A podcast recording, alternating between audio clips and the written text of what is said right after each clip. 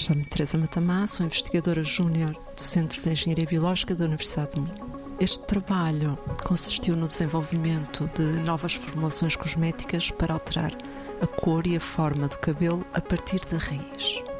Nós fomos à procura de diferenças entre uh, a raiz de cabelo de um cabelo muito encaracolado e a raiz de cabelo de um cabelo liso. E descobrimos que 85 genes são expressos de forma diferente e desses 85 selecionamos 5 genes que variam mais e fomos à procura de moléculas bioativas que conseguissem fazer com que as células isoladas da raiz produzissem ou tivessem um perfil de expressão genética mais semelhante uh, às células da raiz de um cabelo muito encaracolado ou de um cabelo liso.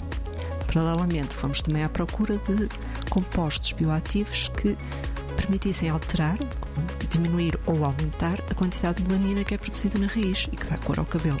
Dos 1.200 compostos que nós estudamos, 7 mostraram ter resultados muito promissores, 4 destinados a alterar a forma e 3 destinados a alterar a cor. Foram incorporados numa loção capilar e depois foram aplicados no couro cabeludo durante 5 semanas, 3 vezes por semana e nós conseguimos ver alterações da forma em 80% dos voluntários e eh, alterações da cor em 60% dos voluntários. Estas alterações ocorreram no cabelo novo que foi formado durante esse período de aplicação.